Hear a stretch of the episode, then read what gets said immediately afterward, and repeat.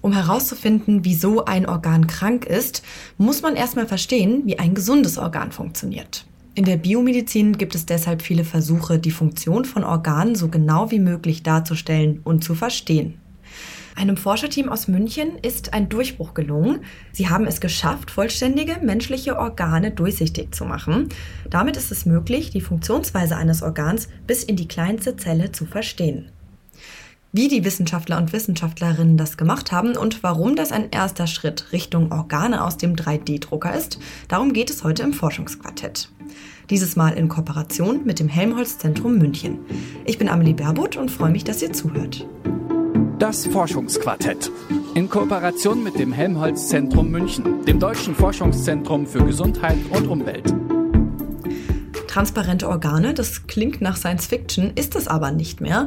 Wissenschaftlern und Wissenschaftlerinnen vom Helmholtz-Zentrum München, der Ludwig-Maximilian-Universität und der Technischen Universität München ist es gelungen, menschliche Organe durchsichtig zu machen. Mit Hilfe eines besonderen Mikroskops ist es dann möglich, die komplexen Strukturen der Organe auf Zellebene zu verstehen. Das ist ein Meilenstein der Forschung. Denn wie genau die Zusammenarbeit der Zellen im Gehirn, Herz oder Lunge funktionieren, ist in diesen Details davor nicht bekannt gewesen. Einer der Forscher ist der Neurowissenschaftler Dr. Ali Ertürk. Er ist Direktor des Instituts für Tissue Engineering und regenerative Medizin am Helmholtz-Zentrum München.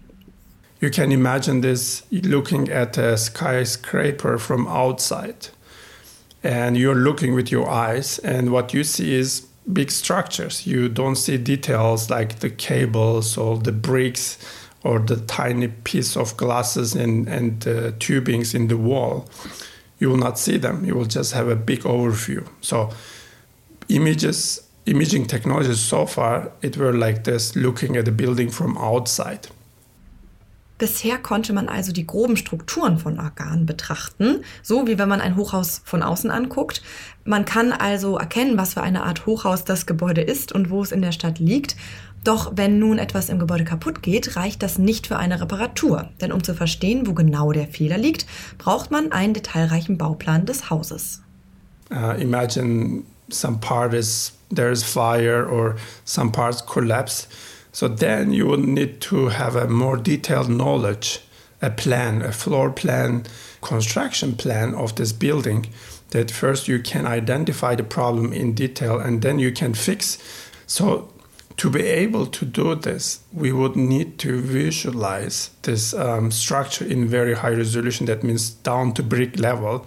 And the same with human organs. If we want to repair something, we need to visualize and understand it at the cell level because cells are the construction unit of the human organs.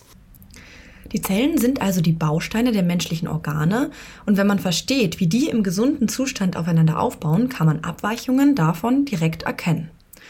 Bis zu diesem Bauplan der Organe, also der zellulären dreidimensionalen Kartierung, ist es aber ein langer und mühsamer Weg gewesen. Die Wissenschaftler und Wissenschaftlerinnen haben erst menschliche Organe transparent gemacht, dann ein spezielles Mikroskop genutzt und schließlich einen Plan des Organs in 3D am Computer erstellt, den Bauplan, wenn man so will. Bei jedem dieser drei Schritte gab es aber einige Schwierigkeiten zu meistern. Zunächst mal musste das Team herausfinden, wie man Organe durchsichtig macht. Dafür sind chemische Reinigungsmittel, sogenannte Detergenzien, zum Einsatz gekommen. Sie entziehen dem Gewebe Wasser, aber auch Fett.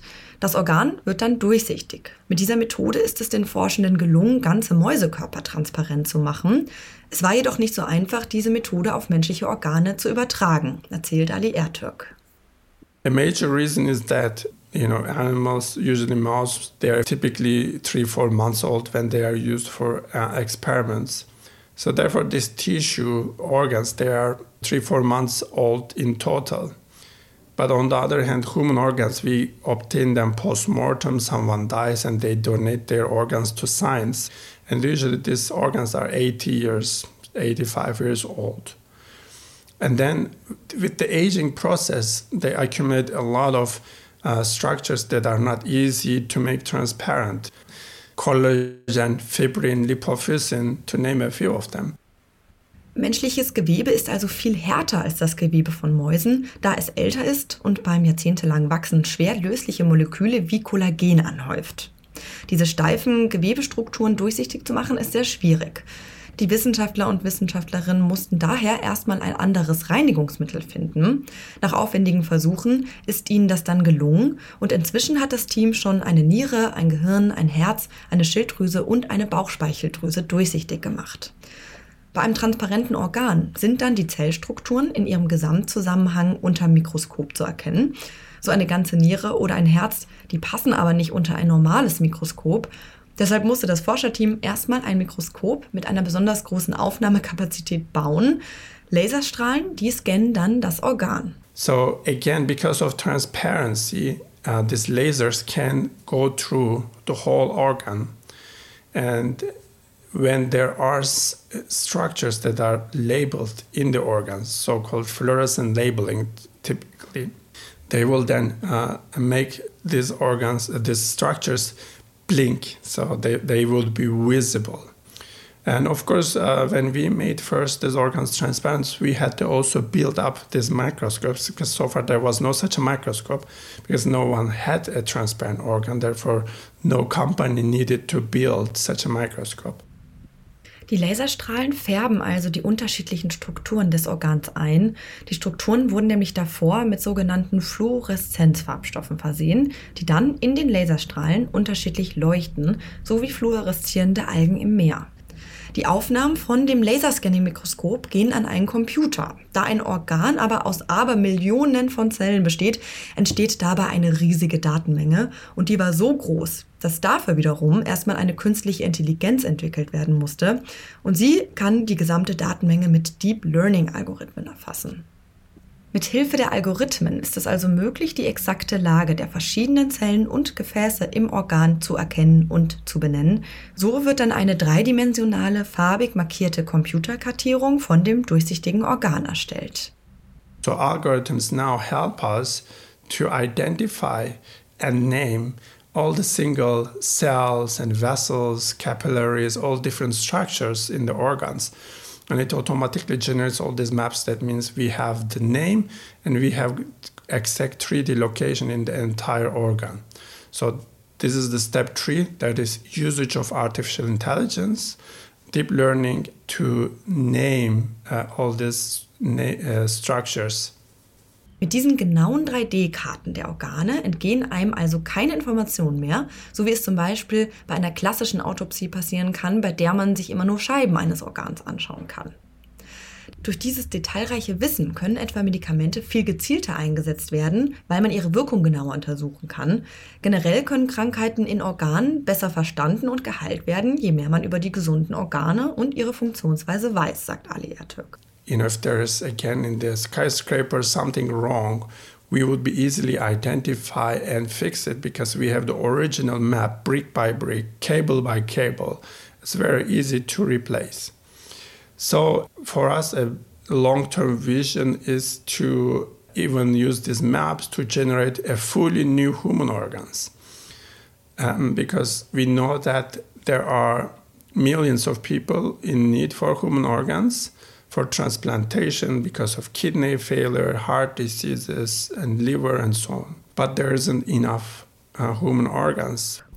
Das langfristige Ziel ist es also, menschliche Organe künstlich im 3D-Biodrucker, also einem Drucker für Gewebe, herzustellen. Die zellulären 3D-Karten von menschlichen Organen, die Ali Ertürk und sein Team erstellt haben, die könnten in der Zukunft dann als Vorlage, also quasi als Bauplan für solche künstlich hergestellten Organe dienen. Das war's mit dem Forschungsquartett, diesmal in Kooperation mit dem Helmholtz-Zentrum München. Wenn euch unser Podcast gefällt, dann freuen wir uns natürlich, wenn ihr das Forschungsquartett abonniert, einfach da, wo ihr Podcasts hört. Die Podcast-Folgen findet ihr aber auch auf unserer Website detektor.fm. Und wenn ihr Tipps habt, Kritik oder Anregungen, dann schreibt uns gerne an forschungsquartett.detektor.fm. Und nächste Woche geht es dann hier weiter mit einer Folge über Luftverschmutzung und was wir dagegen tun können. Und noch ein Hinweis in eigener Sache. Hinter diesem Podcast stehen wir vom Podcast Radio Detektor FM. Und wenn ihr gut findet, was wir machen und wollt, dass wir das dauerhaft machen können, dann freuen wir uns, wenn ihr uns unterstützt. Zum Beispiel bei Steady.